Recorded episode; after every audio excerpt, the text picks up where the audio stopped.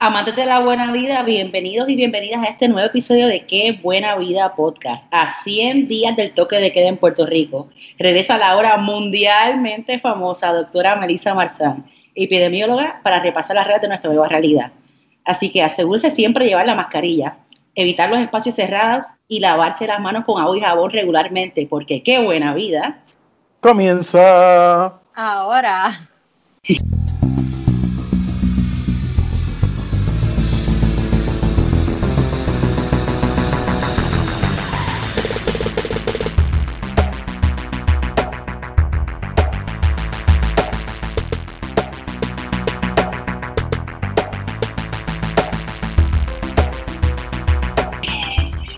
Contra los extrañaba, los extrañaba. Sí, ya llevamos mucho tiempo de distanciamiento. Pensar que la, bueno, no, la última vez que grabamos ya estábamos en, encerrados, pero la última vez que hablamos sobre el COVID, nos arriesgamos, nos arriesgamos. Es que no, ahora uno piensa, ¿verdad? Mirando, a mí me pasa a veces hasta viendo televisión, yo, Dios mío, no se toquen, como que no se saluden. Ve, ve el video de conciertos, ve el video de conciertos, está, uno dice, ¡ah! Sí, vamos a salir todos germophobics de, de esto. Bien Pero, Bien Bueno, y hoy, hoy tenemos una invitada de lujo. O sea, Sí. tenemos que la lanzamos en el estrellato en, la- en el podcast, tú sabes. desde que salió en Qué Buena Vida, ahora todo el mundo quiere entrevistarla. La siguen, hasta, o sea, eso, eso la catapultó hacia el estrellato la doctora Melissa Marzán. Y eh, obviamente estamos aquí, nos acompañan Ana María Salicruz Hola. y Juan Nadal y yo Hola, soy hola. Miriam yo soy Miriam Ocasio de Puerto Rico Eats y gracias por estar con nosotros en otro episodio más de Qué Buena Vida. Y recuerden que si les gusta el podcast, apreciamos su review en Apple Podcast, nos ayuda un montón. Y recuerden seguirnos en todas nuestras redes, Instagram, at Qué Buena Vida Pod, Twitter, at Qué Buena Vida Pod y Facebook, at Qué Buena Vida Pod. Y también sigan a Puerto Rico Eats en todas nuestras redes sociales. Oye, Mi- Miriam, antes de que, antes de que entremos en, en materia, eh, sabes que la gente nos está escribiendo, queremos que vuelvan, queremos que vuelvan, queremos que vuelvan, por favor, vamos a volver a grabar eh, nuestro- nuestros típicos podcasts y empezar a ilusionar a la gente con sus viajes. Eh, también, por favor, envíennos sus preguntas. Hay mucha gente preguntándose, hay un montón de bonos allá afuera con las tarjetas de crédito, muchas preguntas de puntos. Eh, ¿Qué debo hacer con esto? Tengo millas que expiran, todo eso. Por favor, envíennos las preguntas eh, a través de todas las redes sociales, porque el próximo episodio vamos a contestarlas, como hicimos en el último episodio, eh, y pues tendremos nuevo contenido. Así que dicho esto, vamos con nuestra invitada de hoy, la doctora Melissa Marzán, epidemióloga Y gracias por estar de nuevo con nosotros, Melissa. ¡Aplausos! Yes. Hola, gracias otra vez por la invitación. Este, creo que han pasado muchas cosas desde la última vez que hablamos. Sí, hasta las recomendaciones del CDC y la Organización Mundial de Salud y todo han cambiado. Ha cambiado, así es. Bueno, es que como esto, yo me imagino, esto es una situación que va evolucionando, todo el mundo pues está aprendiendo cosas diariamente, o sea que van a veces como culipandeando para el frente y para atrás, pero es parte de yo digo que el learning curve, me imagino. Sí, Eh, sí, y parte de, de la dinámica de la respuesta a epidemia. Así que eso siempre sucede, porque obviamente pues estamos aprendiendo a través de la marcha, así que muchas cosas van cambiando y esperemos que siempre para bien. Bueno, doctora, ¿y qué mucho ha cambiado el mundo? La, la primera vez que estuviste con nosotros, esto fue como que al punto, a- al, al, al filo del encierro. Gra- grabamos el 8 de marzo. Sí. 8 O de sea, marzo. que, o sea, han pasado dos o tres cosas desde el 8 de marzo. juntitos, apretaditos en el estudio y ahora todo nos toca grabar de la casa con, por Skype. O sea, que, que mucho ha cambiado la cosa. Y doctora, cuéntanos, ¿qué ha estado haciendo desde su impulso al estrellato?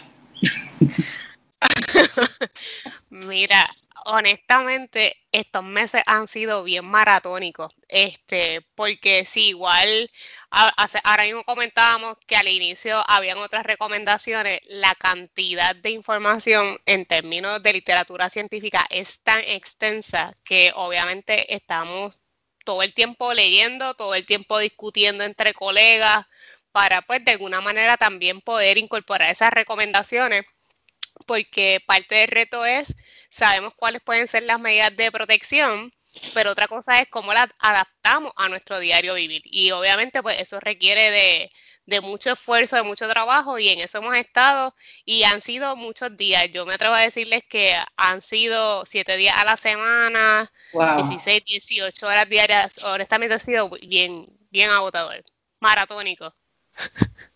Y sabemos que hay una encuesta de COVID en Puerto Rico que está relacionada a ti, ¿verdad? Sí, este, justamente eh, cuando la última vez que grabamos el podcast, ya, ¿verdad? Eh, con algunos colegas pues sabíamos que la situación de las cuarentenas se estaba convirtiendo en una medida más común en las distintas ciudades. Así que quisimos establecer un sistema para vigilar cómo se comportaban los síntomas durante el tiempo en que estuviese COVID, ¿verdad? Porque todo el mundo desde sus casas básicamente pues era bien difícil monitorear el asunto de cómo se comportaba la enfermedad en Puerto Rico y trayendo el contexto de que a ese inicio ni siquiera teníamos pruebas. Si se acuerdan, al principio las pruebas ni siquiera se hacían aquí en Puerto Rico, había que hacerlas y enviarlas a, a los CDC en Atlanta. Así que bien temprano comenzamos un sistema de vigilancia a través de la web donde a través del portal covid19puertorico.com las personas entran y eh, de manera anónima nos ofrecen su información sociodemográfica, o sea, edad, el área de postal, código postal, y nos dicen si en las últimas 24 horas han tenido los síntomas asociados a COVID. Y eso lo hemos hecho desde el 17 de marzo hasta hoy. Y hemos tenido, sí, hemos tenido buena acogida por parte de la comunidad, así que tenemos información desde bien temprano en el inicio de la epidemia local y hemos podido ver claramente tendencias sobre algunos síntomas asociados a la enfermedad y este básicamente de los primeros sistemas sindrómicos también en todos los Estados Unidos. Así que en ese sentido hemos aprendido mucho en la marcha. ¿Y que oh, pueden hacer nuestros podcast escucha que quieran participar de esta encuesta? Pues mira, hay dos maneras de apoyar. Una es entrando al enlace de covid19puertorico.com, todo corrido, covid19puertorico.com, allí está la encuesta y una vez completen la encuesta, que aproximadamente puede durar 3, 5 minutos, cuando la completen, pues pueden enviarle ese enlace a sus amigos, a sus familiares, para de esa manera seguir este, aportando. Porque cada respuesta es importante. Tan importante es el que nos dice que sí tuvo tos seca hoy, como la persona que nos dice que no la tuvo. Así que queremos seguir eh, promoviendo esta herramienta comunitaria, porque así también nos sentimos parte, de verdad, de alguna manera poder aportar a este proceso. Y si la persona ya llenó la encuesta una vez, ¿puede seguir llenándola como sucesivamente la semana para como mantener un tracking de esa persona? O, Nosotros específicamente no seguimos el tracking de cada individuo porque queremos mirar a nivel de comunidad, ¿verdad? Cómo se están comportando los síntomas, pero sí es importante que se entre con frecuencia, idealmente todos los días, pero si no, ¿verdad? Con alguna frecuencia para poder mirar si hay cambios a través del tiempo. Así que por favor recuerden covid19puertorico.com. Ponemos el, el, enlace en los show notes. En los show notes. Y doctora, ¿qué lugares usted también recomienda que para que nuestros, nuestros podcast escuchas eh, accesen para más información sobre el COVID y sitios, o sea, lugares que tengan pues eh, información de interés? Pues bueno, hay varios lugares de información de interés. Yo creo que uno de los lugares por excelencia es el de la Organización Mundial de la Salud, una de las limitaciones es que regularmente esta información eh, sale primero en inglés y, a los, ¿verdad? y tarda más tiempo en estar disponible, por ejemplo, en español.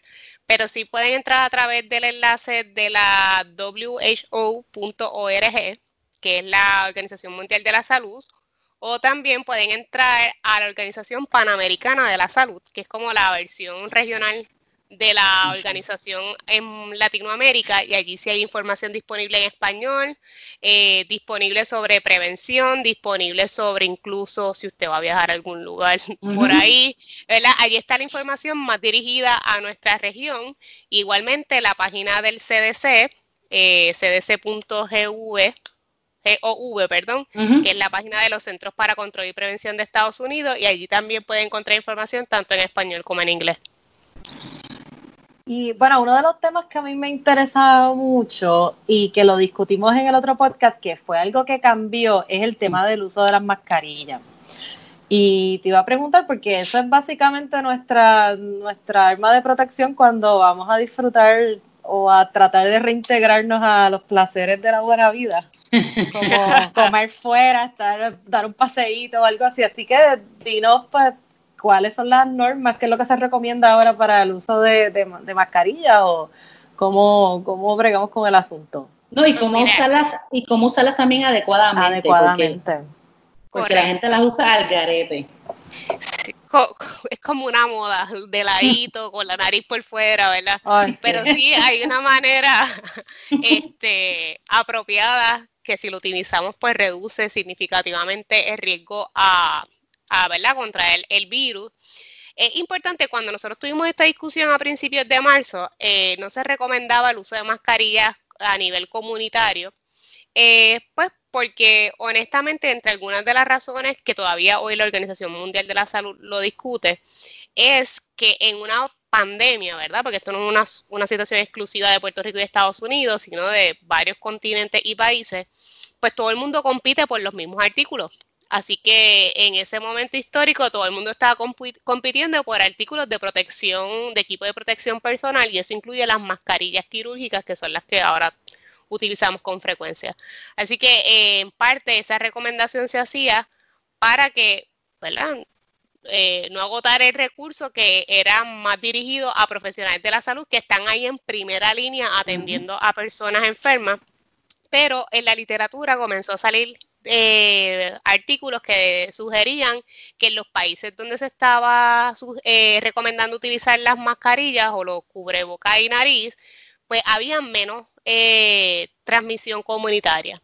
Así que automáticamente se comenzó a incorporar esa recomendación y todavía, ¿verdad? Es la, la que utilizamos y principalmente esa protección que estamos utilizando es para evitar que si nosotros tenemos el virus lo podamos esparcir, ¿verdad? No, exacto, transmitir. No es necesariamente porque no vaya a entrar nada de afuera hacia adentro de la mascarilla, es al revés, ¿verdad? La idea de la mascarilla es poder contener todas nuestras gotitas en ese espacio limitado y no tener que, ¿verdad? Esas gotitas seguir esparciéndose a través de la eh, superficie. Y eso es bien importante que nosotros, aunque yo sé que es bien complicado en el trópico con estos calores intensos, utilizar una mascarilla o cuando estamos trabajando, que son periodos extensos, horas de trabajo con, con mascarillas, reconozcamos que es una de las formas más efectivas de poder mantener los ambientes más saludables. Así que nuestra recomendación, que aunque usted esté con sus panas o con su familia, si es personas que no viven en su mismo techo, es importante que utilizamos las mascarillas cubriendo la nariz y la boca, ¿verdad? La mascarilla, veo gente que se la pone como debajo de la nariz y es como con flow, es como que, ah, no, no, no. Es como, los, como, los sacos que se ponen los pantalones debajo de las nalgas, pues la gente puede hacer la mascarilla debajo de como un flow ahí, entonces, o he visto personas, de hecho, en, en tiendas, en supermercados, que utilizan el face shield o la barrera esta de acrílico arriba es como, como una visera, nada. Exacto, es como si fuese más cool que estuviese arriba, pero arriba no tiene ninguna protección. Así que es importante que utilicemos apropiadamente estas esta herramientas de, de prevención. Inclusive, doctora, le iba a preguntar, porque he visto mucha gente que en vez de usar la mascarilla y se me asfixio con la mascarilla y usan solo el face shield. Eso no le está proveyendo la protección completa, ¿correcto? Si tiene algún tipo de, protección y principalmente el face shield lo que hace es proteger el área de los ojos. ¿verdad? Eso es importante este, establecerlo. Idealmente, pues si utilizamos el, la mascarilla quirúrgica con el face shield, honestamente, pues estaríamos protegiendo tanto los ojos como la nariz y la boca. Así que en la medida que sea posible y usted tenga esos recursos, pues si vamos a salir a hacer alguna diligencia, pues esa sería la mejor manera para salir protegido. Mm. Sí, el problema, doctor, es que le estaba diciendo que es que hay gente que usa el face shield y no se pone mascarilla. Entonces yo, ahí viene siendo el problema porque me imagino pues te protege a la gente de, lo tuyo, pero podría entrar el aire a través de los huecos del face shield. Incluso este como quiera las gotitas eh, podrían esparcirse un poco, así que es importante que sea la combinación. La combinación. y guantes sí que la recomendación ha sido no utilizarlo. Sí, eso continúa. Mira, el asunto con los guantes es que crean una falsa eh, falsa seguridad, falso, falso sentido de seguridad. Y mira, yo te soy honesta porque yo he visto a la gente que tiene guantes puestos, se sacude la nariz, bota el papel y siguen con los guantes y piensan que no pasó nada, ¿verdad? Y no, el celular. Hay fotos de gente en los trenes de Estados Unidos o en las filas de los supermercados comiéndose una bolsa de papita con los guantes puestos. Tocando el celular, tú sabes. Claro.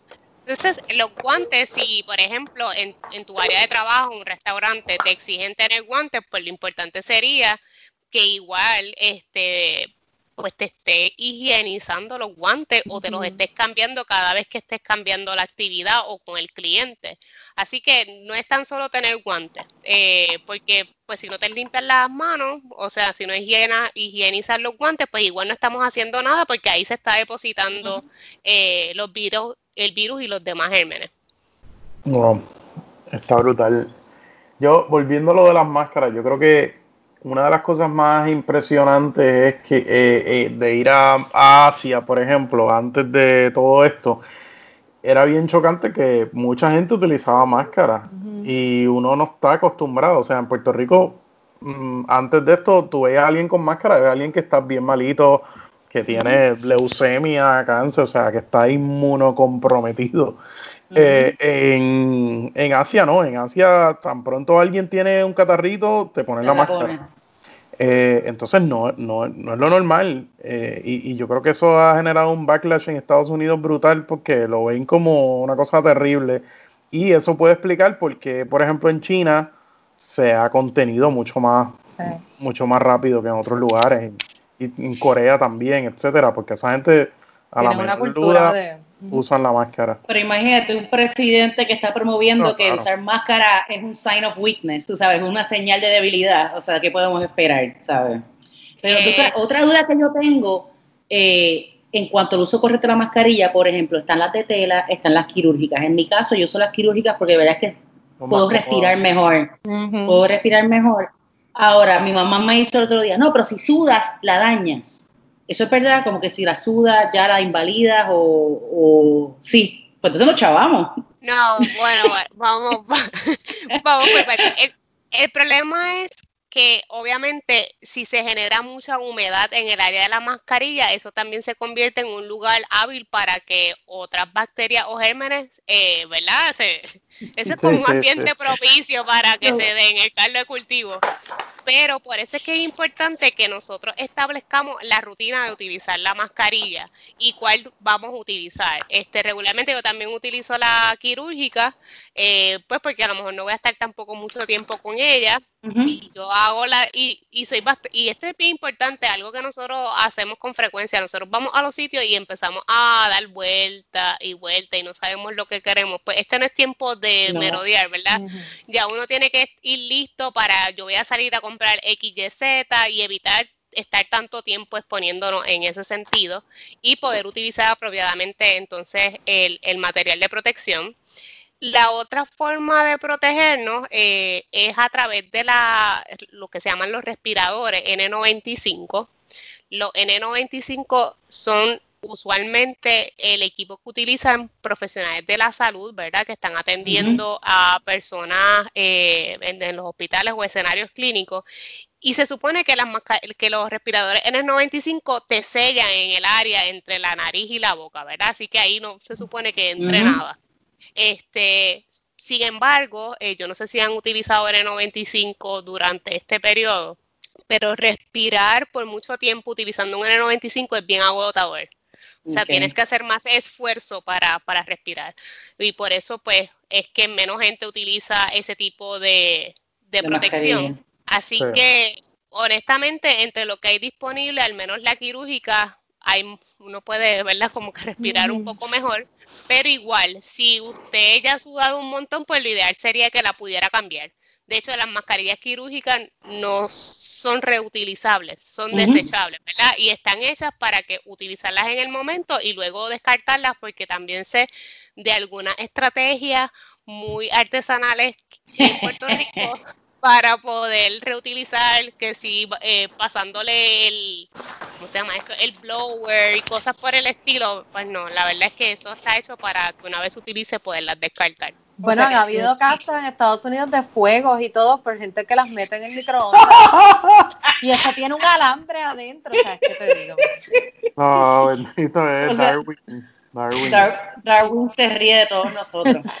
O sea que, doctora, o sea que en resumen, si suda, la bota y se pone una nueva. Porque sudar en el trópico es la ley de vida y más caminando con la mascarilla. Sí, y ser muy diligentes, por ejemplo, si vamos a salir y tenemos que estar expuestos, pues tratar de tener una lista de lo que necesitamos para también evitar estar tanto tiempo en un lugar con mucho calor, más utilizando la, mascarilla quirúrgica. Y en el caso de que la persona no sude, ¿cuánto es la cantidad, la, cantidad máxima de tiempo que una persona puede tener la máscara quirúrgica y no, no reducir su efectividad? Idealmente utilizarla por cuatro o cinco horas. No más de eso. No debería, si es más de eso, pues uno debería este, ya irla cambiando. Ok, ok. Igual sería con una mascarilla de tela tener varias para poderla cambiar si es que esa es la que se está usando. Correcto. Y de hecho las de tela suele aguantar más humedad. No sé si han utilizado, ¿verdad? Pero este eh, aguanta mayor humedad, así que sería importante pues tener alguna otra si usted va a hacer una diligencia que va a estar mucho tiempo en, en la calle. Sí. Y doctora, nosotros hemos visto, estoy seguro que Juan y Ana María lo han visto también en las redes, muchos epidemiólogos eh, haciendo como una especie de risk assessment de las diferentes actividades, algunas relacionadas a la buena vida y otras no, eh, y, el nivel, y el nivel de riesgo de cada una de esas actividades. En mi parte, que yo, lo mío es la comida. Yo tengo sentimientos encontrados con los restaurantes. Yo quiero que usted me aclare esto, porque en Corea y en otros lugares tuvieron problemas de contagio bien heavy en restaurantes que tenían aire acondicionado, como muchos restaurantes recirculan el aire. El comensal iba al restaurante tapado, pero obviamente cuando va a comer se quita la máscara. Y a pesar de que las mesas estaban distanciadas, la gente salió contagiada y de ahí salió un foco heavy y ha, ha surgido esa misma situación en varios restaurantes. Actualmente los restaurantes pueden operar a un 50%. Eh, dudo, dudo, dudo, dudo que los restaurantes hayan invertido en poner filtros en el aire para que no esté recirculando, porque es un gasto bastante oneroso y hay que entender que son pequeños y medianos comercios que de por sí ya están teniendo pérdidas. ¿Usted recomendaría que la persona coma en el restaurante o prefiere que si tiene como restaurante que sea afuera, outdoors, al aire libre? Mira, voy a citar al CDC. cuanto, más interacción hay entre las personas y por más tiempo, hay más riesgo de la propagación del virus. Y todas estas actividades de la buena vida requieren que haya gente y estén congregadas por más tiempo. Este, y la realidad que nos toca hoy es que hasta que no haya disponible al menos una vacuna, nuestras actividades no van a poder ser las mismas. Este, Nosotros estamos tratando de controlar un virus con eh, herramientas, no con intervenciones básicamente comunitarias. Pero hasta que no esté la vacuna, nada va a volver a ser igual. Así que si me preguntan, eh, yo no estoy considerando visitar restaurantes, por ejemplo, menos que sea un restaurante donde tenga un espacio al aire libre, donde cuando yo llegue, pues sea por a lo mejor por, por citas, donde yo no tenga que estar esperando en un área con otras personas, ¿verdad? Ese tipo de, de dinámica puede ayudar a evitar, ¿verdad? A, a, disminuir el riesgo en los lugares. Principalmente porque no es tan solo que haya ventilación, ¿verdad? Y la ventilación pues tiene que ver un poco con lo que comentaban sobre el aire acondicionado, pues hay muchos restaurantes que lo que utilizan es aire acondicionado, pues ese hoy no es el, este no es el momento para comer en un restaurante dentro de aire acondicionado, ¿verdad? Eh, siempre hay que buscar esas eh, alternativas al, aire libre pero también dentro de la dinámica de restaurante hay muchas cosas que pudieran ser factores de riesgo. Por ejemplo, la mantelería. Mm. Ah, este, pues yo me siento en la mesa y es un mantel de tela.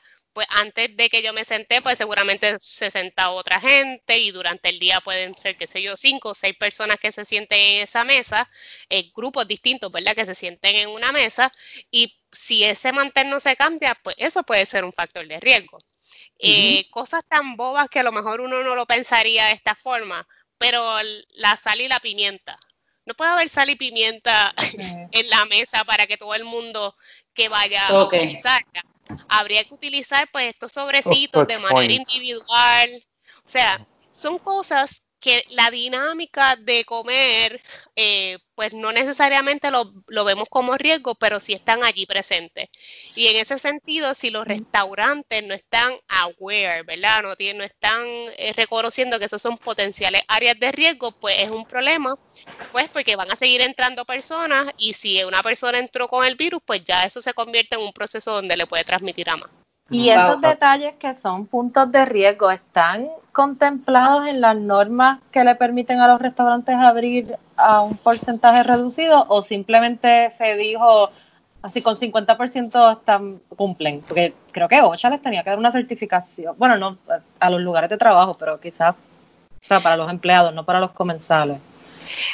Eh, honestamente, yo creo que ha sido bien complicado porque OSHA ha establecido unas recomendaciones, obviamente velando por la seguridad de los empleados, ¿verdad? Desde la perspectiva del patrono. Este, pero las demás medidas que van dirigidas a cómo prevenir con los clientes, pues no necesariamente ahí entra OSHA, ¿verdad? No, claro. Y ahí sí está, este, los CDC han establecido unas guías particulares para los restaurantes. De hecho, ellos crean cuatro niveles de riesgo. Como comentaba Miriam ahorita de los distintos niveles de assessment, ellos crearon cuatro niveles de riesgo para los restaurantes. Y los primeros dos, que son los más bajos, básicamente es eh, todo lo que sea carry out, es la exposición con menos riesgo. Y la segunda de menos riesgo sería pues estos lugares que tienen espacios abiertos al aire libre donde ventila eh, ¿verdad? El aire y también esté el espacio suficiente para que al menos se pueda asegurar esos seis pies de distancia entre las personas. Mm. Así que nadie está velando. De los cuatro niveles de riesgo, estamos hablando de que esos son los dos con menos riesgo. Ahí no necesariamente ahí está envuelto el asunto de que todos vamos a estar en la mesa y ¿verdad? la dinámica que regularmente uno hace cuando va a comer. Es que de verdad ahora mismo ya salir a comer, ahora, o sea, yo hice una decisión, obviamente por mí, por mi familia, de que a pesar de que yo apoyo los restaurantes en Puerto Rico, yo los iba a continuar apoyando, carry out y delivery. Yo no me siento cómoda y he sido bastante vocal de eso en la página. Yo respeto que hay otra gente que no lo siente así y eso es lo que me preocupa porque veo mucha gente en los restaurantes. Ah, eh, veo, por ejemplo, hace poco me invitaron a una cena de vinos y una cata de vinos y como una cena eh, en un restaurante de fine dining aquí. Yo, mira, mano, yo no me atrevo, yo no me atrevo, si todo el mundo, uno, eh, la precavida acaba viéndote como la histérica, que yo imagino que es lo que le pasa a mucha gente, ah, esa es la histérica, la histérica. Y es que uno, pues, uno tiene que tener cuidado. Eh, también otra cosa relacionada con la comida, esta ñoña de desinfectar la compra, ¿hace diferencia o podemos dejar de hacerlo? Mira, voy a hablar no como epidemióloga, sino sobre mi autoprotocolo. Yo no he leído en ningún lugar estrictamente sobre desinfectar la compra, pero este es una práctica que yo sí hago con la compra este, que, que hacemos en casa. Y segundo, a través de estos meses hemos visto algunas investigaciones epidemiológicas de empleados en supermercados. ¿okay? Eh, principalmente eh, empleados que trabajan en las áreas de las neveras, los lácteos, hemos visto este reportaje y, e investigaciones epidemiológicas de que eso es un área de riesgo eh, a nivel ocupacional. Pues yo me pongo a pensar, bueno, pues si el empleado que brega con la leche y con los yogur y con los quesos y con todo lo demás, pues significa, ¿verdad? Que a lo mejor eso es un, potencial área de riesgo, así que yo sigo desinfectando igual toda mi comida y mi esposo me relaja, pero yo tengo así como un área de cuarentena de cuando llega la comida y todas esas yo Tengo un poco de alcohol. yo, creo, yo creo que los, restaurantes, la experiencia, he salido muy poco a, comer en restaurantes, pero me parece que, que, todos se lo están tomando súper en serio. O sea, que, yo difiero. No, yo pasé el sábado por la calle Loiza y eso estaba como si fuera un sábado normal. Casi Las barras están al carete. Ah, bueno, porque obviamente ir a una barra, o sea... Pero yo estuve este fin de semana en Rincón. Yo estuve esta semana en Rincón y la gente estaba, pero es que en realidad no importa que estén cerca o que estén lejos, lo que dijo la doctora. O sea, si estás ahí en el aire, alguien se quita la máscara para comer y bienvenido a todos los germes de todo el mundo. ahora, ahora yo, yo tengo, yo vengo con un contrarian view aquí. Eh, que, obviamente toca también el tema de contact tracing, porque nosotros hemos estado hablando, eh, especialmente en las últimas semanas, de todos estos rebrotes, por decirlo así, que ha pasado en diferentes pueblos de la isla, donde viene un familiar eh, de Estados Unidos y obviamente infecta, infecta a toda la familia, porque claro, hacen paris de familia sin social distancing. Ahora, aquí, aquí yo no he visto en ningún punto en los pasados tres meses que nadie con el tema de contact tracing haya podido decir, mira, yo me, yo me infecté, esta persona se infectó comiendo en tal restaurante. Bueno, tú tienes razón, Juan Antonio. Lo que pasa es que tampoco llevamos mucho tiempo de, de que hayan reabierto los espacios de restaurantes, ¿verdad? Y, este es bien, y este es importante porque el asunto es que nosotros hemos entrado en un montón de actividades a la misma vez y es bien complicado entonces empezar a identificar dónde está el, riesgo. Y más que sabemos que lo del contact tracing todavía, eh, Estamos dando baby steps, todavía nos falta mucho para, para mejorar ese sistema. Pero por ejemplo, Juani, o sea, disculpa Ana, por ejemplo, literalmente yo vi el, otro día, y yo no sé por qué los yo digo, si yo fuese la que maneja las redes sociales de ese restaurante, yo quitaría esos stories, quitaría esos posts. Bartenders atendiendo a la gente sin máscaras. Wow. Eh, en ocasiones he, visto videos de, toman videos de la cocina y en la cocina no tienen máscaras puestas. Eh, no tienen máscaras puestas los meseros. Lo que tienen es un face shield. Eh, por eso te digo, no es que lo están llevando, no lo están llevando ahí al chavo, ¿entiendes? Hay unos que sí pues, lo están llevando pues, bien por eso voy a tirar el shoutout porque fui a Venus y, el protocolo de Venus me pareció que todo estaba. Me, sentí super safe. El restaurante es bastante grande y pues estaban a 25% de, de capacidad. las mesas están súper separadas, los techos son súper altos. Eh, todos los empleados estaban 100% con máscara. Cualquier persona que se paraba de su, de su mesa tenía la máscara, eh, hay espacio, eh, abrieron las mesas que están afuera, ahí hay un balcón. Eso te iba a decir que también de afuera. Eso es lo bueno de allí, eso es lo bueno de allí que tiene mesas afuera. Me pareció, claro, vamos, eh, obviamente creo que tiene también mucho que ver con el layout del restaurante. Este, no es lo mismo ir a, una barra de la cuevita y sentarte en la barra a un por ejemplo, Venus, que, que, hay un montón de espacio, que son mesas bien grandes. Sí, pero habla claro, Juan, y tú eres Team YOLO. Tú estás YOLOing la No, no, no, no, para nada. No, no, absolutamente. absolutamente no. no, no, no, yo creo que, yo creo que, yo creo que tú estás muy hardcore. Juan Antonio, yo creo que tú estás muy hardcore. Yo tengo un niño de 5 años. Yo tengo un niño de 5 años. Yo, yo tengo que ser hardcore. Eh, pero, también es que, es que está el, problema, el problema del tracing, o sea, realmente es evidente que abrazar, besuquear gente es, lo más peligroso. Eh, por todo lo que hemos visto en los pasados meses, que la mayoría del, contagio va por esa, va por esa vía. Eh, y creo que se le va a hacer bien difícil a la industria definitivamente sobrevivir con esta con estas circunstancias. Eh, las barras están totalmente al garete, o sea, meterse en una barra pues vamos, sabemos que, que nos gustan los karaoke bars, creo que es lo más peligroso.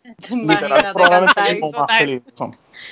Lo más no, y honestamente, si uno, por ejemplo, si yo voy a comer, si fuese a comer un lugar y yo veo que tienen todas estas medidas de protección, pues yo me voy a sentir más segura también yendo a un lugar así.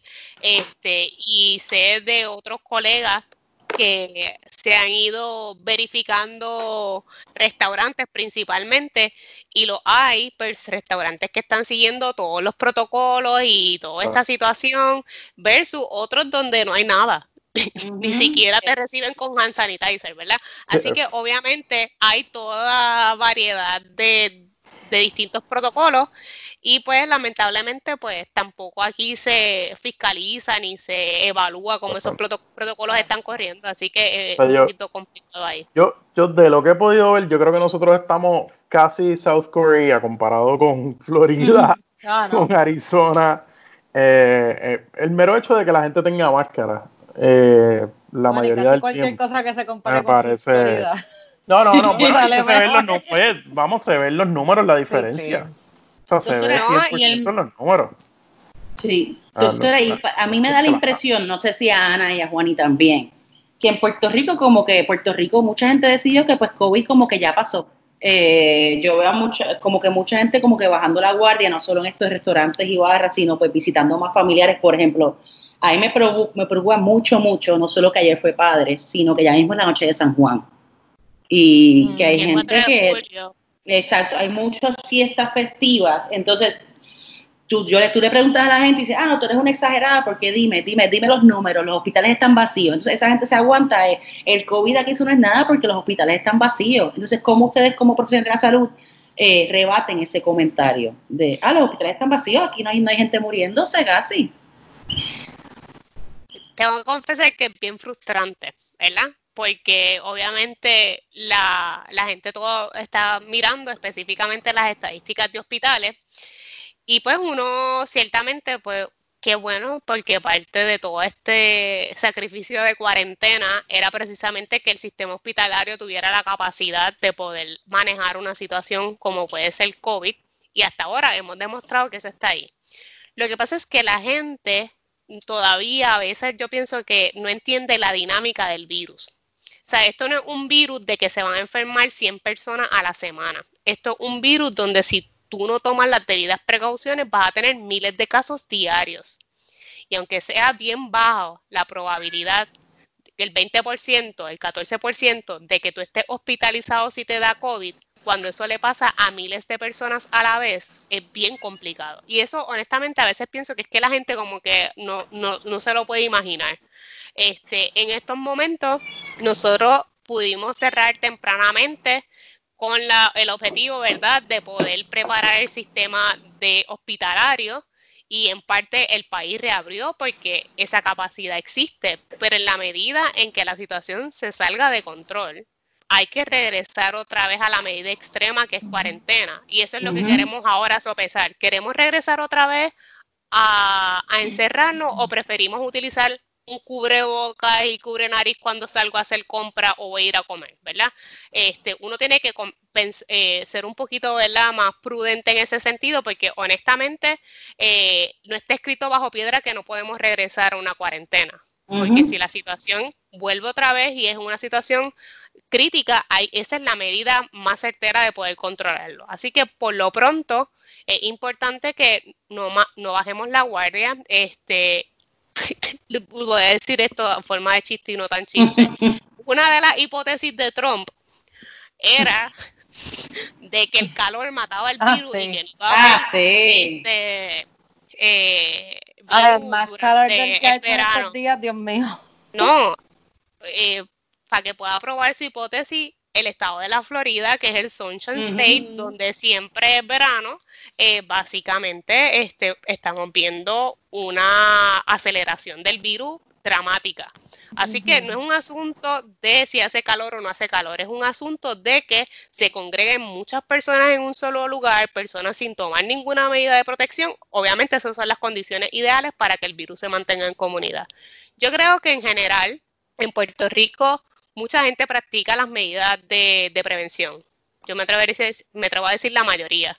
Pero pues siempre hay gente que no lo hace y esto no es un asunto como lo han querido vender de la salvación individual. No, no, no, no. Si yo me protejo y mi vecino no se protege, yo igual estoy en riesgo. Así que esto no es un asunto individual, requiere de que todo el mundo eh, podamos aportar. Mire, doctora, yo siempre he odiado los proyectos de grupo y este es el peor proyecto de grupo en la historia. Porque siempre estamos los que hacemos las cosas bien, pero siempre todo se caga porque viene este y ese nos daña toda la muestra. Y yo siento que, o sea, yo que volví a la Yupi y estoy no lo había visto así, pero tienes toda la razón. En ese sentido deberíamos chotear a los, a los negocios que vemos que no cumplen con las reglas. O Mira, la gente que podemos ponerle un review o algo, un beauty o lo que sea, que vemos que no está cumpliendo. Está brutal porque, a, mí, a mí me empiezan a escribir a la página de Puerto Rico y mira, está el negocio esto, a veces, o sea, porque yo, yo veo las redes, pero no estoy pendiente todo el tiempo. Este tal sitio, yo le dije, pero no, yo no, no se lo voy a decir yo, díselo tú que estás ahí, que lo estás viendo porque si yo veo esa conducta, yo se lo voy a decir a, o sea, al chef, al restaurante o, a quien sea. Pero qué bueno que usted dice lo del calor, porque de verdad que lo del calor es como Urban Legend, que se ha corrido de hashtag Isla Bendecida. Eh, este calor nos salva a todos.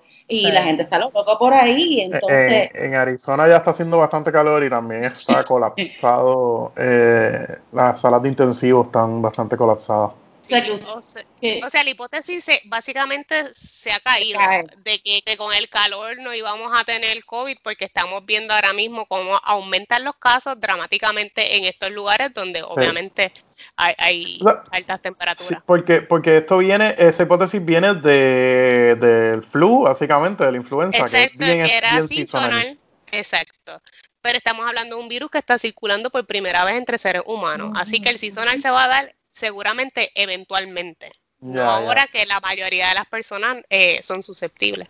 Ok, ok, ok, ok. Interesante. Yo creo que hay, eh, con el, lo algarete que está en Estados Unidos, una de las cosas que está pasando también es que hay mucha gente en la diáspora que ya que pueden, los que pueden work from home, se este, están viniendo a Puerto Rico. Entonces, eh, obviamente ahí hay un riesgo, pero también si la gente tiene que viajar sí o sí, eh, cuáles son las medidas que se, que se deben tomar, especialmente en avión. Bueno, eh, ahora de que, yo quiero empezar con esto, ahora mismo la recomendación del CDC es, si usted no tiene que hacer un viaje esencial, no lo haga. ¿verdad? Yo creo que esa es la primera pregunta que todo el mundo se tiene que hacer. Ahora, mi viaje esencial, yo tengo que ir porque es una situación de emergencia familiar o por una situación, ¿verdad?, que está fuera de nuestro control. Pues si uno tiene que montarse en un avión, es importante primero que todo el mundo vamos a tener que hacer el ejercicio de entrar a la página del CDC de salud al viajero. ¿Por qué? Porque específicamente el CDC ha diseñado una pregunta que dice, déjenme leerla textualmente, discúlpenme, dice, eh, hay propagación del COVID en el lugar de mi destino. Y ahí automáticamente uno entra a un enlace y aparece el mapa completo de Estados Unidos, incluyendo sus territorios. Y te dice cómo está cada uno de esos estados en términos de la situación de COVID, desde que empezó COVID hasta los últimos siete días. Y es importante porque, ¿verdad? El mapa establece colores. Mientras más intenso significa que más riesgo hay, ¿verdad? Hay mayor circulación del virus a ese lugar donde yo voy. Y es importante que nosotros decidamos, mira, de verdad yo quiero ir a un sitio donde la tasa de positividad está en el 10%, ¿verdad? Donde es bien alto la posibilidad de que yo vaya a viajar y me puedo tal vez enfermar. Pues ese, ese tipo de evaluación es importante que entremos a hacerla. ¿Verdad? A través de la página del CDC de salud al viajero. Este, y allí, si usted, ¿verdad? Pues como quiera tiene que hacer este viaje, importante que reconozca que durante el proceso, nada más pensemos en el aeropuerto. Eh, es bien difícil mantener distancia, distanciamiento físico. Así que vamos a estar expuestos desde que pasamos por TSA y está todo el revolú, ¿verdad? Eh, de maletas y de inspección. Importante nos tenemos que estar lavando las manos con agua y jabón con bastante regularidad. Yo sé que cuando vamos en avión utilizamos mucho el hand sanitizer, pero también el hand sanitizer, cada vez que nosotros nos echamos el hand sanitizer, estamos creando una capa tras otra capa tras otra capa, ¿verdad? Así que llega un momento en que tampoco eso es saludable. Así que idealmente siempre lavarnos las manos con agua y jabón por al menos 20 segundos, evitar tocarnos los ojos, la nariz y la boca evitar estar en contacto con personas que no conozcamos. A veces nos ponemos así muy sociales cuando estamos en los terminales, porque a veces uno tiene que esperar mucho tiempo, ¿verdad? Pues no es ideal este, pues, estar conversando o manteniendo una distancia, poca distancia con otras personas. Eh, obviamente, cubrirse la boca cuando uno va a toser o uno va a estornudar. Importante cuando estamos dentro del avión, mantener nuestro equipo de protección. Idealmente, usted puede utilizar su mascarilla quirúrgica, utilice también face shield si está dentro del avión, ¿verdad? Son una manera de sentirnos también un poco más protegidos. Si usted se va a sentar, yo le recomendaría que lleve sus wipes este, y por lo menos pueda limpiar el, área del cinturón, el área de donde se apoyan los brazos, porque son áreas obviamente que se tocan con frecuencia. Si a uno le toca el lado de la ventana, pues recortarse de la ventana sin haber mínimo pasado un wipe, ¿verdad? Ese tipo de, de, medidas. Y si va a utilizar el baño, pues recuerde que cuando usted está tocando el, la perilla del baño, además, pues eso es un lugar donde puede este, haber exposición al virus. Así que estar muy conscientes de que todos esos son lugares donde potencialmente puede estar el virus y se puede transmitir. Y, ¿verdad? Este, de alguna manera, y esta es la parte tal vez más complicada, que cuando uno llegue al lugar, de, por ejemplo, si yo fui de viaje a Florida, porque era una situación de emergencia y regresé a Puerto Rico, pues una vez yo regrese a Puerto Rico, por 14 días yo debería mantener una cuarentena. Y yo creo que ese es el reto más grande pedirle a la gente que por 14 días evite estar eh, saliendo a lugares públicos, ¿verdad? Y comparta con otras personas porque las pudiera transmitirle. Recuérdense que estamos hablando que tal vez una o dos de cada cinco personas tiene COVID sin síntomas. Así que es bien importante que esa tal vez sea una de las medidas más difíciles, pero pues las que nos puede ayudar a controlar mejor los casos importados. Doctor, ¿y tenemos que entonces que esperar para la vacuna para poder volver a viajar por placer? ¿O podemos ir soltando poco a poco ya como para enero? Porque yo soy la primera que me, No, no, yo no tengo nada, yo no tengo nada. Ahí está, ahí está, está loca, está loca por salir de la casa. Está loca por salir yo estoy loca por montarme en un avión e irme para el aunque ahora los aviones ya no, es, ya no es la misma elegancia que antes, ya no te están sirviendo tragos, hay gente que no está sirviendo ni comida, nada que te haga que quitarte la máscara. O sea, que la experiencia... La experiencia, es una experiencia indigna, Juani. Es una, experiencia, diferente totalmente. Y de hecho, este, y todos los, los, eh, los miembros de tripulación también le, le, están haciendo testing masivo. O sea, esto es una situación eh, bien, bien, bien nueva, muy difícil también, pero yo no me monto en un avión hasta que haya una, una vacuna o haya un medicamento que, ¿verdad?, este, pueda mejorar el pronóstico de COVID, principalmente porque imagínense, eh, no es tan solo, ¿verdad? Pues si nos enfermamos y estamos en el lugar y desarrollamos los síntomas, pues saben que van a tener que estar ese periodo completo hasta que uno dé negativo en ese lugar, este, ¿verdad? Así que eso es importante saber.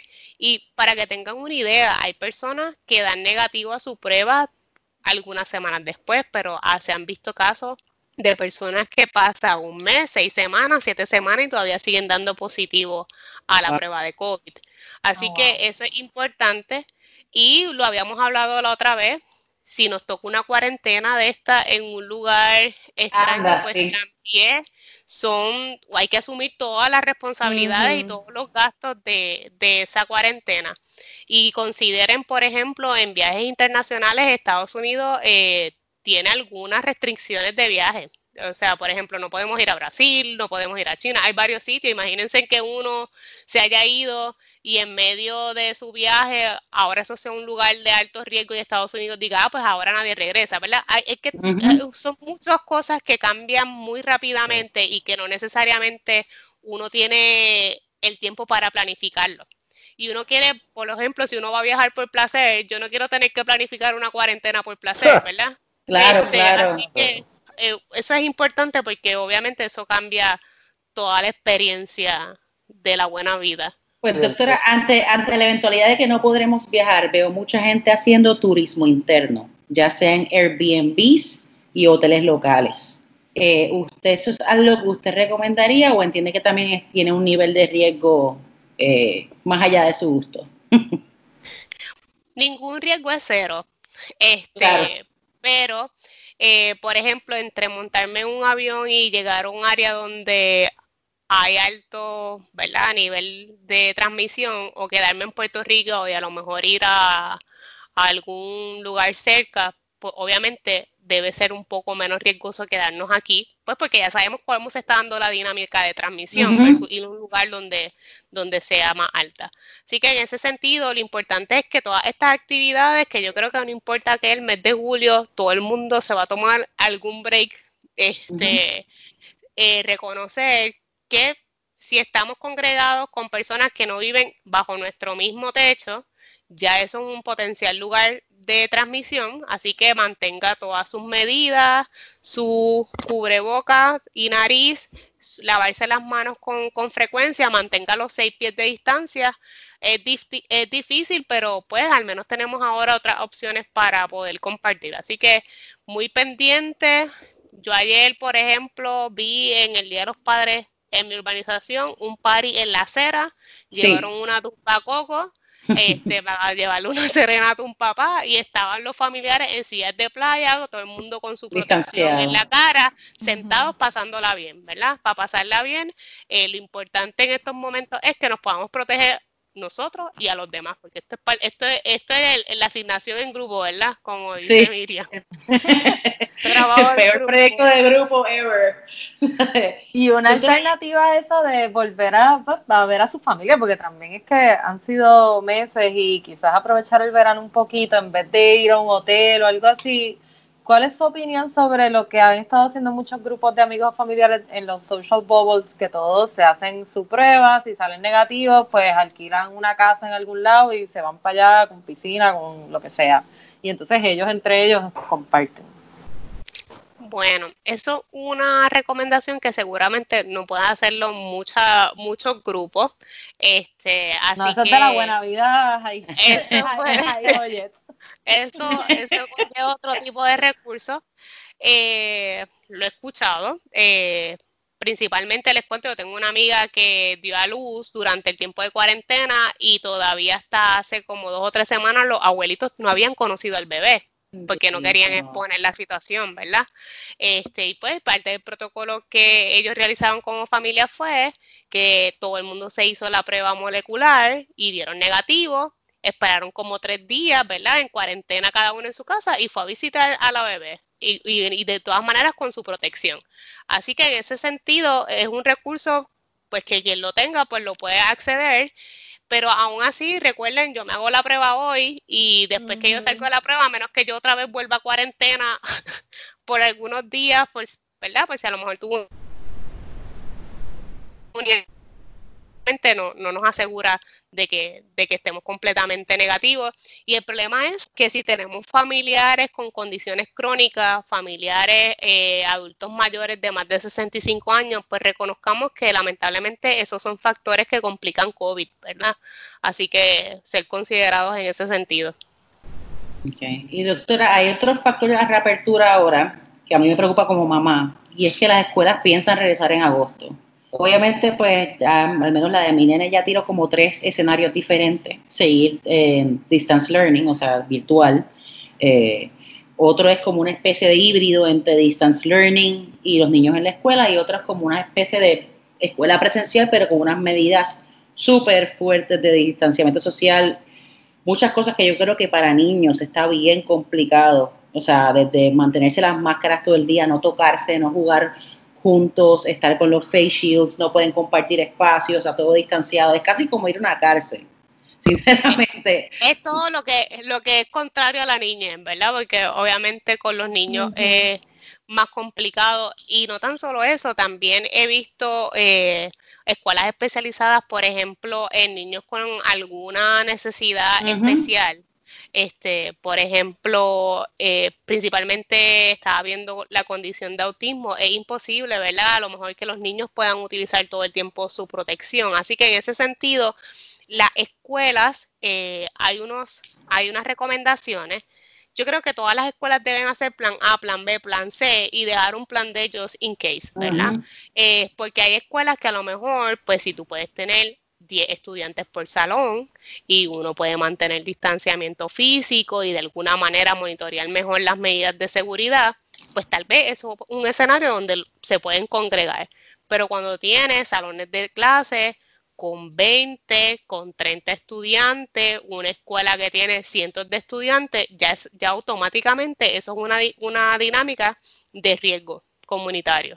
Así que obviamente cada escuela tendrá su propio, sus propios planes.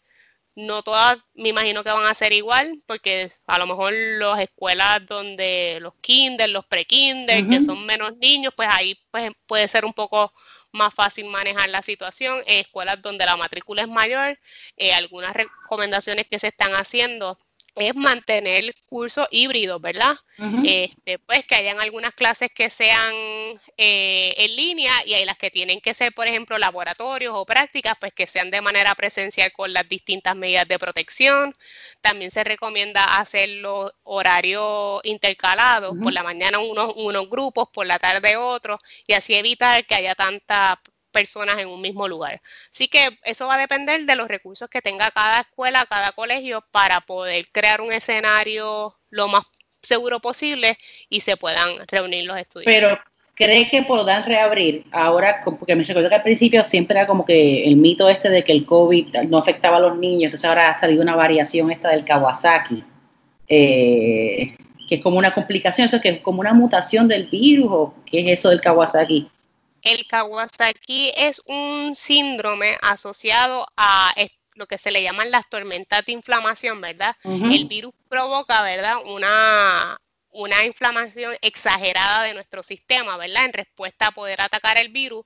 Y pues este específico síndrome de Kawasaki está asociado específicamente a, a, esa situación. Ahora bien, no es tan solo de que los niños tienen esa posibilidad, ¿verdad? Que es bien mínima, pero está es que también los niños, eh, hay ahora evidencia que sugiere, ¿verdad? Que ellos le da más leve porque no tienen tantos receptores para el virus como los adultos. ¿Qué significa eso? Pues que los niños sí pueden tener la enfermedad de una forma muy leve o asintomática, pero lo pueden transmitir a los adultos. Así que obviamente pues sigue, sigue siendo un panorama eh, importante a revisar, porque imagínense en todos los niños juntos, que a lo mejor varios pueden tenerlo y cuando pues regresen a sus casas, pues quienes se van a enfermar van a ser quienes, pues los papás, sus abuelos, sus tíos. Así que obviamente lo ideal es que los colegios y las escuelas pues mantengan grupos reducidos de, estudiantes. Y de la mano con, las escuelas van pues las oficinas, porque o los adultos ya se están teniendo que incorporar a su ambiente de trabajo en la oficina en lugar de la casa, entonces ya eso requiere pues también un problema con el, cuidado de los niños. ¿Usted qué nos recomienda en cuanto a una labor que quizás se puede continuar haciendo de la casa, pero este, le están pidiendo que uno vaya a la oficina o usualmente es un ambiente aire acondicionado, como hablamos con los restaurantes? ¿Cómo podemos pues, protegernos a lo mejor alguna medida extra o qué, qué nos recomienda en cuanto a quedarnos en la casa o a poder volver a la oficina? Mire, las recomendaciones, por ejemplo, de los CS sigue siendo que todas las tareas que se puedan hacer a través de Telework se siga promoviendo eh, el trabajo remoto. Obviamente ya hay unas tareas que requieren siempre la presencia. Yo creo que un poco, eh, ahora que muchos de nosotros nos hemos educado un poco más sobre estas maneras de prevención, también exigir en nuestros escenarios de trabajo que se nos estén dando todas las herramientas porque, por ejemplo, eh, estar en un trabajo más de ocho horas con una mascarilla, contra eso puede ser una falta de consideración. Este, pues porque sabemos que es bien complicado mantener por tanto tiempo este tipo de protección. Hay personas que le da alergia a las mascarillas, de hecho. Este, no sabía. Sí, yo tengo una compañera de trabajo que le da alergia por como algo que unos pelitos que bota el, el material de lo que está wow. O tenerlo por tanto tiempo puesta, le, le, lacera incluso este el área de, de, la, de, la, de la mejilla, de los cachetes. Así que es importante que se tengan esas consideraciones porque a lo mejor si puede regresar presencialmente a su oficina, pero no para estar 10, 12 horas en una oficina. Tal vez uno puede establecer unos horarios donde pues podemos estar 6 horas si necesitamos estar presencialmente, eh, hacemos los arreglos y todo el mundo regresa otra vez telework. ¿verdad? Ese tipo de dinámica debe ser bastante flexible por los próximos meses hasta que tengamos disponible ya sea un medicamento eficaz para un mejor pronóstico de COVID o una vacuna que nos ayude a poder controlar mejor la situación. Y obviamente trabajando siempre con la mascarilla puesta, ¿verdad? Así es. Pero, por ejemplo, si tú tienes una oficina que tiene puerta cerrada, ¿tú te podrías quitar la mascarilla en tu espacio o estás, ahí estás en riesgo porque pues como se está circulando el aire en la oficina? En un lugar cerrado, con personas, ya esos son dos factores importantes para la transmisión. Así que obviamente, pues, en la medida en que podamos mitigar esos riesgos, pues mejor. Sí, yo he sabido de oficinas eh, que pues cada persona cuando se mete en sus oficinas se quitan sus mascarillas y, lo siguen. Cuando van a las áreas comunes se ponen las mascarillas. Entonces he visto también oficinas que en la hora de almuerzo comen todos sin mascarilla juntos y yo digo pues como que no hay avance ahí. Pero, que ese punto es bien importante. Sabes que la Organización Mundial de la Salud dice que incluso aunque tú estés en tu misma, en la misma oficina, si puedes hacer Zoom, por ejemplo, las reuniones, mantenerlas en Zoom. No tienes que congregar necesariamente a las personas porque estén en la misma oficina. Así que esas medidas van a seguir siendo nuestro pan de cada día hasta que obviamente esté ese medicamento vacuna. Y el problema es que uno tiene que almorzar en la oficina también, te tienes que quitar la mascarilla, es que esto es una, esto está complicado. Es, complicado, sí, sí, sí. ¿Y qué nos dice sobre la reciente apertura de los cines, los gimnasios, los malls, Marshall, que yo lo extraño con el alma, pero es que no online funciona de maravilla. Te llega Ay, pero es que lo chévere de Marshall es ir y tocar y meter Es más organizado. Y mano, manosear, lo mejor de Marshall es ir y manosear los popcorn expirados. Estás como Juan y con los quesos de la hacienda. Ah, no, los quesos de la hacienda. Esa cosa de la hacienda de uno llamar a decirle, ¿y cómo yo sé qué blue cheese yo quiero? No, yo quiero verlo. No, pero ahora, mira, el otro día fui a la, fui a la de Miramar y están súper organizados, te cogen un turno. O la hacienda de Miramar es una elegancia como siempre. con ellas, hay una muchacha en una computadora, te coge tu teléfono, tú esperas en el carro, te mandan, hay cinco personas, hay tres personas, es tu turno. Y tú llegas y... Y entras como yo creo que tres, o, tres a cinco personas. Sí, bien poquitas. Es que allá adentro son un laberinto, tienen que tenerlos bien controlados. pero no, la realidad, la realidad es que es bueno que todo el mundo sepa que los deliveries continúan. O sea, están los supermercados, está también delivery de la hacienda, inclusive un plug aquí a un pana que tiene tremendo delivery de Costco. TCE Delivers. Ellos hacen entregas de Costco. Te desinfectan la compra y todo. Eso es un palo. Ellos se paran enfrente, desinfectan todo, tú le envías todo y en verdad es un palo. Y para, pues, para bajar el cantazo del delivery fee, yo, por ejemplo, cada vez que le pido a mi mamá, a mí, a mi abuela, todos estamos en la misma compra y ya. O sea, que ya eso, y te economizas la fila y la exposición. O sea, que TCE Delivers. O sea, sí, a, Costco yo no, yo yo no, no definitivamente. No me coges allí ni loca. Porque yo fui una vez y había mucha gente. Sí, es que. Es, scary. Sí, y, y, lo que pasa también, me imagino que cuando estaba la cuarentena más, más fuerte, que de las pocas cosas que estaban abiertos es Costco, entonces Costco es como un entretenimiento, ir allí a explicar y a manosear. Digo, todo lo que no era, ya lo están vendiendo todo, pero muy al principio estaban cerrados todos los pasillos que no era comida no se podía novelerear y todo, y los pasillos estaban en una sola dirección, por lo menos en el de Guayamón, ahí en los filtros. había, estaban los empleados en cada fila chequeando que todo el mundo estuviera yendo, o sea, se estuviera moviendo y en una sola dirección. El de Carolina no estaba tan organizado. Sí. Pero doctora, ¿cree que este punto fue un poco prematuro esas aperturas, particularmente a medida del cine y del gimnasio medio del gimnasio?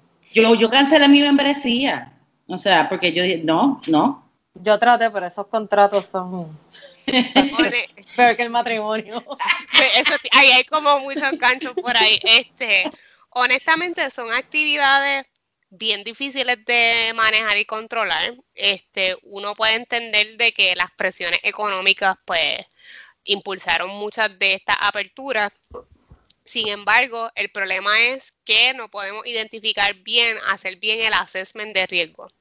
Este, Entonces, pues, parte de lo que puede ser el problema es que todo está abierto ahora, va a ser bien complicado cuando se empiecen a, identificar esto, esta área de potencial contagio, porque como mencionó ahorita Juani, pues no hemos escuchado nada de restaurantes, ¿verdad? Este, o de tiendas en específico. Y eso está chévere porque uno diría, ah, pues mira, es que no hay ningún tipo de, ¿verdad? El, riesgo es mínimo. Pero el problema es que no sabemos si es que lo hay y no estamos haciendo bien el, la evaluación de riesgo. este, así que, pues por lo pronto, pues yo sigo observando cómo se comporta la cosa antes de tomar Observando con terror, con terror. Sí. No, porque, mira, yo te voy a ser bien honesta, yo tengo una hermana que es media farandulera, este, y el día que abrieron Marshall, ella fue como si fuese, olvídate, nunca había ido a Marshall en su vida. Este, y la tienda estaba, había un montón de gente, ¿sabes? Por más que tú quieras hacer el social distance y todo este revolú, yo no sé si ustedes se dan cuenta, la gente se rasca la nariz con la mascarilla puesta. Y todo el mundo tocando las y cosas. Y vuelves y tocar las cosas, o sea. Tan chulo que es, tan chulo que es. El toqueteo, el toqueteo. El toqueteo está ahí, entonces pues honestamente por el momento yo creo que si usted puede hacer compras en línea o, ¿verdad? Ser bien concreto en lo que va a ir a comprar y no tener que estar mucho tiempo, pues mejor. Y, para ir eh, acabando, ahora mismo viene el turismo, se reabre el 15 de julio. O sea que tenemos todos estos new germs entrando a Puerto Rico. Eh, mucha gente que viene en flow de vacaciones que dudamos que observen medidas de distanciamiento social. 14 días en cuarentena, vamos. Claro.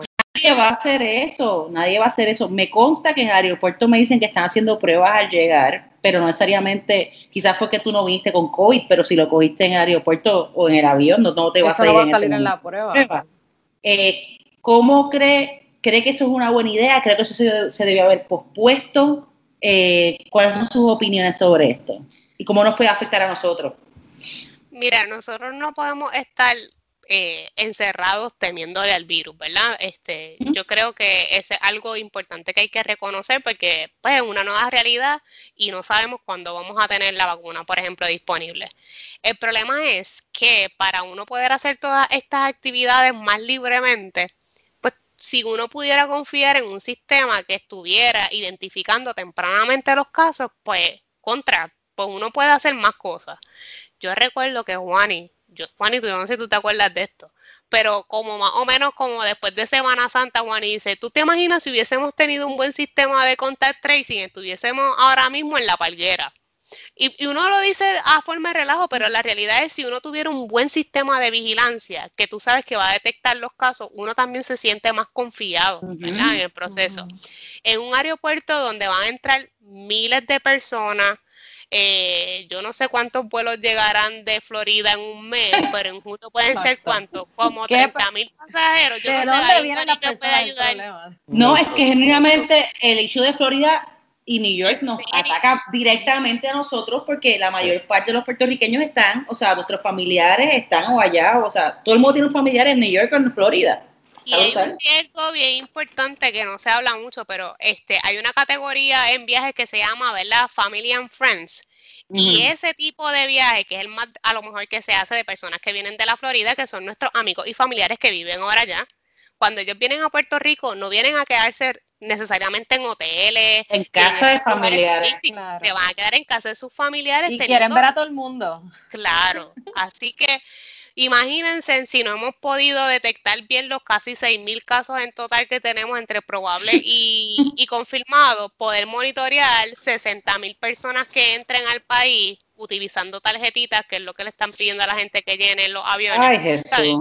Hay un proceso bastante limitado y el tiempo está en contra. Y yo creo que el problema es abrir sin tener esos sistemas listos. Entonces, la prisa de querer abrir, vamos a abrir, abrir, abrir. Mira, no, hasta que tú no tengas, principalmente el sistema del, del, aeropuerto, hasta que eso no esté bien, no podemos abrirnos, a exponernos a eso, pero estamos en high season. Qué lástima, porque New Zealand dio cátedra de, de, todo, de cómo manejar esto. Y yo digo, lo que la gente debería hacer es no reinventar la rueda, traten de hacer lo mismo que ellos hicieron, que les funcionó.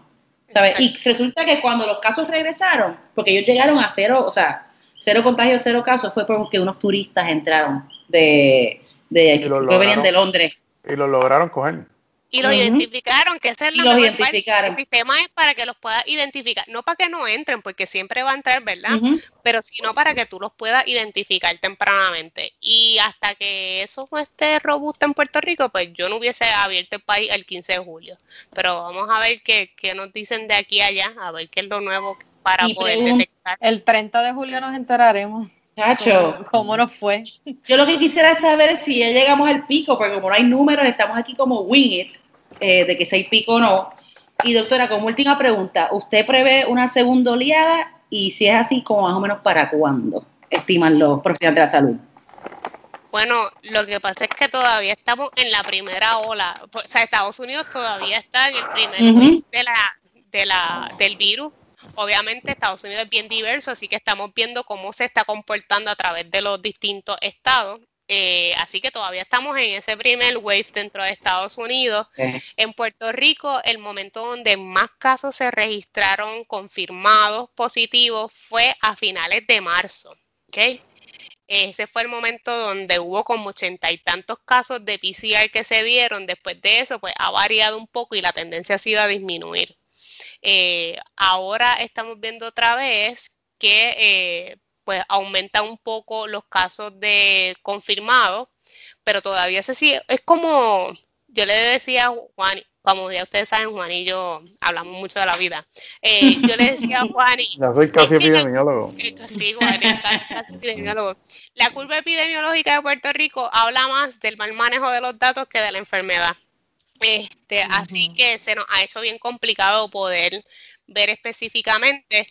Por lo pronto, sí es, importante decir, ha habido una, una tendencia a disminución, que obviamente cuando comenzó este proceso de reapertura, pues estamos viendo más casos confirmados, más probable que eso fue gente que se expuso hace varias semanas atrás, así que obviamente el virus sigue circulando en la población y de cerca los casos importados que sabemos que ya son un un potencial área de riesgo para, para nuestras comunidades. Bueno, doctora, le agradecemos mucho por su tiempo, por todas las preguntas. Sé que se nos quedaron un montón de preguntas más, o sea que mi gente, si quieren más preguntas para la doctora Marzal, la traemos de nuevo. O sea que tienen sus preguntas al DM, al Facebook y por todo lado, ¿ok? Ahí la pueden escuchar al mediodía eh, todos los miércoles en Radio Isla, en la sección de, este, que es la que hay con Luis Herrero, que es nuestro productor. Sí, está ahí calladito, pero la doctora Marstán está con los miércoles de Melissa, que no se los pueden perder. ¿Quién iba a pensarlo? y, y, pronto a todos nuestros podcasts de escucha, pronto regresamos, pronto grabamos otra vez este con para que podamos soñar otra vez con los viajecitos. este, así que envíennos sus preguntas de puntitos, sugerencias, se van a escapar van a seguir las recomendaciones, si no, se van a ir backpacking por Brasil, díganos. Este, pues gracias, gracias por escucharnos y gracias por el apoyo. Nosotros los extrañábamos, ustedes también. Y hasta la próxima. Nos despedimos aquí de Qué Buena Vida. Bye. Chao.